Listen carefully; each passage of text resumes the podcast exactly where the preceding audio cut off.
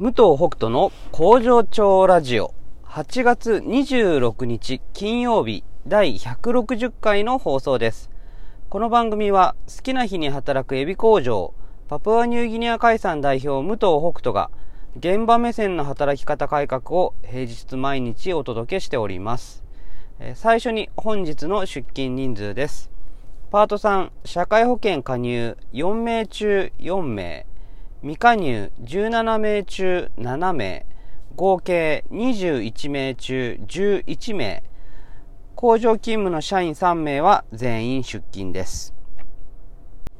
皆さんこんにちは、武藤北斗です。えー今夕方の5時26分です。車から収録しております。えー昨日はね、ちょっと早退しましたけども、えー実はニンラジの、えパーソナリティを一緒にやっているトゥトゥが、えー大阪に来ておりまして、まあ、ニンラジのね、えーこと、いろいろこれからどうするかとかも含めてね、あの話をしました。で、まあね、収録とかもこれからもね、していくんですけども、まあ、面白いね、番組になっていきそうですので、ぜひぜひ皆さんね、楽しみにしてもらえればと思いますけども、まあ、昨日、二人とね、えー一緒にこうお酒を飲みながらあの話をしたんですが、僕はね、あの、まあ、今日もね、もちろん仕事ですし、まあ、平日なので、まあ、飲みすぎないようにしようと思って、やっぱね、最近ね、飲みすぎると次の日にもうむちゃくちゃ影響するんですよ。だから、なんかもう、その、まあ、次の日が仕事できなくなる云々もですけど、それよりもなんかもう気持ち悪いとか、体調悪いとかもそれがすごく嫌なので、まあ、どうしたらね、飲みすぎないかなって考えて、あのービールしか飲まないっていうことにしました。あのやっぱね、ビールこう、ね、特に夏だし、最初美味しくて、ぐぐっといくんですけども、やっぱずっとビール飲んでると飽きてくるから、ちょっとこう、ゆっくりになってくるじゃないですか。で、そこで、まあ飽きたなと思って、違う飲み物に変えると、またガンガン飲み始めちゃうから、そうならないように、昨日はビールだけ。で、途中でこう水を飲みながらで、ビね、あれなんですよ、ビール飲みながらでも、やっぱ喉乾くんですね。昨日ちょっとびっくりしましたけど、あの、ビールガンガン飲みながら、なんか冷たい水も全然ごくごくいってたので、これ、ね、気をつけないと、やっぱ、お酒飲むときはね、水を飲みながら皆さん飲んだ方がいいなと思いました。それがたとえね、ビールとかであったとしてもっていう感じですかね。はい。で、えで、今日は、だから元気でした。あと、どんくらい飲んだんだろう？中生5、5杯ぐらい？昨日飲んだのかな？うん。だけど、あの、はい。まあ、5杯が多いのか少ないのかわかんないですけど、大丈夫でした。はい。と、全然ちょっとすいません。働き方と違う話をしましたが、えーで、今日はですね、えー昨日もちょっと話したライフルストーリーズというウェブメディアに紹介していただいて、それがね、かなり反響が大きくて、あの、インフルエンサーのね、人たちにもこう、なんか、紹介してもらってたりとかもあって、あの、いい記事だみたいな感じで、だから、はい、広まってて、なんかすごくありがたいですね。まあ、今回は、その、ルールが細かい職場は働きづらいなんてないっていうタイトルだったんですけど、まあ、このライフルストーリーズで、何々なんてないっていう感じでなんかずっとタイトルをつけてるみたいなんですね。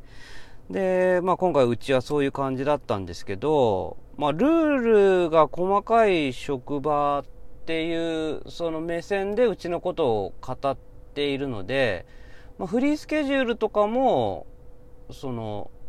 ルールだし、助け合っちゃいけないとかもルールだしっていう感じで、まあ全てをこう、一個一個のルールと捉えて、うん、書いてくれてるので、なんか今までとね、ちょっとこう、違う感覚で読めて、僕としてはすごく面白くて、うん、まあその分反響があったのかななんて思います。はい。で、そこのライフルストーリーズの中で、えっと、うちのその代表的なルールの例として、えー、同僚の悪口禁止、パートタイマー間の質問やサポート禁止、えー、旅行土産の持ち込み禁止。でこうなんか3つ書いてたんですけど、まあ、ツイッターとかでこうその記事をツイートしてくれてる人の中でこの3ついいよねみたいな感じがすごく多くてそのこれほんとそうだよねみたいな。これやってくれたらすごい楽だみたいな感じで書いててああそうなんだと思って。その同僚の悪口禁止とかお土産の持ち込み禁止とかはすごい何て言うの？まあこれはなんか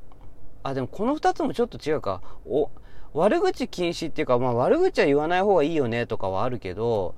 あのお土産禁止っていうのはもしかしたらあんまりないのかな？そういうことを言ってる会社。どっちかというとみんなでなんかいろいろ買ってきてなんかみんなで分けて食べようよみたいな感じの方が雰囲気としては多いのかな。うん、だけどやっぱ心の中では面倒くさいなと思うし大して美味しくないなって思ってるんだと思いますよ。だってねそんなに高いもの買ってくるわけじゃないしで、ねまあ、特に僕何が一番嫌かっていうと持って帰ってくるのがとにかく邪魔なんですよ。荷物になるんですよね。だそれがすごくなんか旅行とかに行った時のなんか嫌な気持ちに、ね、なっちゃう一つの理由だと思うので、まあ、そんなとこにね賛同してもらえたのかな。でそう意外だったのはパートタイマー間、まあ、パパートさんの間でのその質問とかサポートを禁止っていうところに対して結構賛同してもらってるところかな、うん、ここあこんなに賛同してもらえるんだっていうのはこれ社員とパートさんってまあ全然違うよねっていつも言ってますけども、うん、そこを多分すごく理解してくれた上での反応だと思うんですよね。うん、やっぱパートさん毎日出勤してるわけじゃないからその毎日ねそれぞれ顔を合わしてるわけでもなくてでそのシ,、まあ、シフト組んでたらその曜日がね、こう、あんまり組み合わさってなかったら、それこそ週に1回とか2回しか会わないとかなってくると、そこでサポートし合うのとかって本当難しいはずなんですよ。で、そうすると、なんか暗黙のルールみたいのがどんどんこうはびこってきて、で、力関係が出てきて、みたいなのが、僕はあると思ってるからこうしてるんですけど、そこを多分現場の人たちっていうのは、もうこんなのあるあるだよねって思ってて、で、賛同してくれたのかなっていう気は、うん、してるんですけどね。まあ何にしてもね、嬉しいですよね。やっぱ賛同してもらえるっていうのは。で、まあ、ここの細かいルールっていうのが、まあ、このタイトルのとこに出てるんだけど、まあ、ここに関しても、まあ、あえてね、こういうタイトルをつけた、だと思うんですけども、こう、話題性も含めてね。だけどこの、うちの場合は、こう会社の利益のためっていうよりは、従業員の間のこの圧力とか争いをなくすためのルールなので、まあ、ね、そこも分かってくれてるのかなっていう、ツイッターとかでもね、うん、そこをちゃんと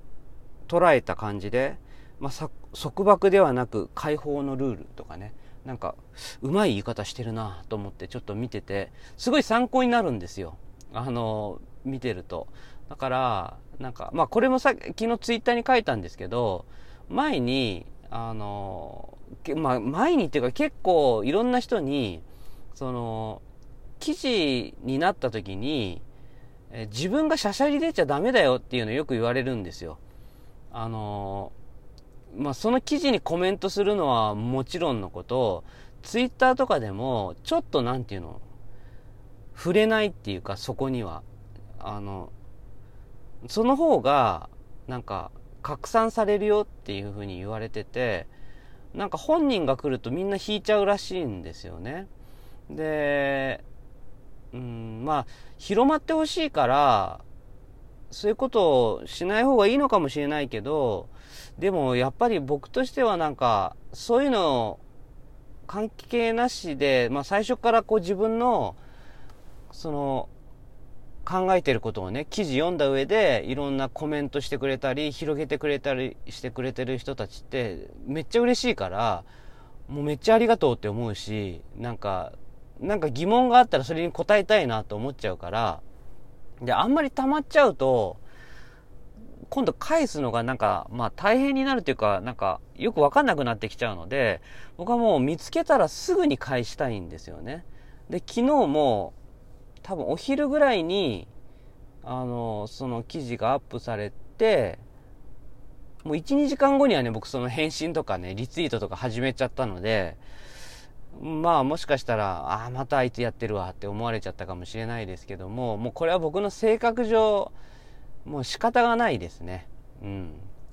まあなんとなくちょろっと見る人が増えて、こうバーってね、バズるみたいな感じよりも、もうじっくりやっぱ読んでくれて、感想まで書いてくれてる人に、こうね、反応する方が、まあ僕らしくていいかなっていう気もするので、はい。あのまあちょっといろいろね、考えながら、あの、やっていきたいなとは、あ思っております。はい。えー、今週も終わりですね。えっ、ー、と、明日ね、ちょっと僕また、あの、用事がありまして、そのことはまたね、来週、えー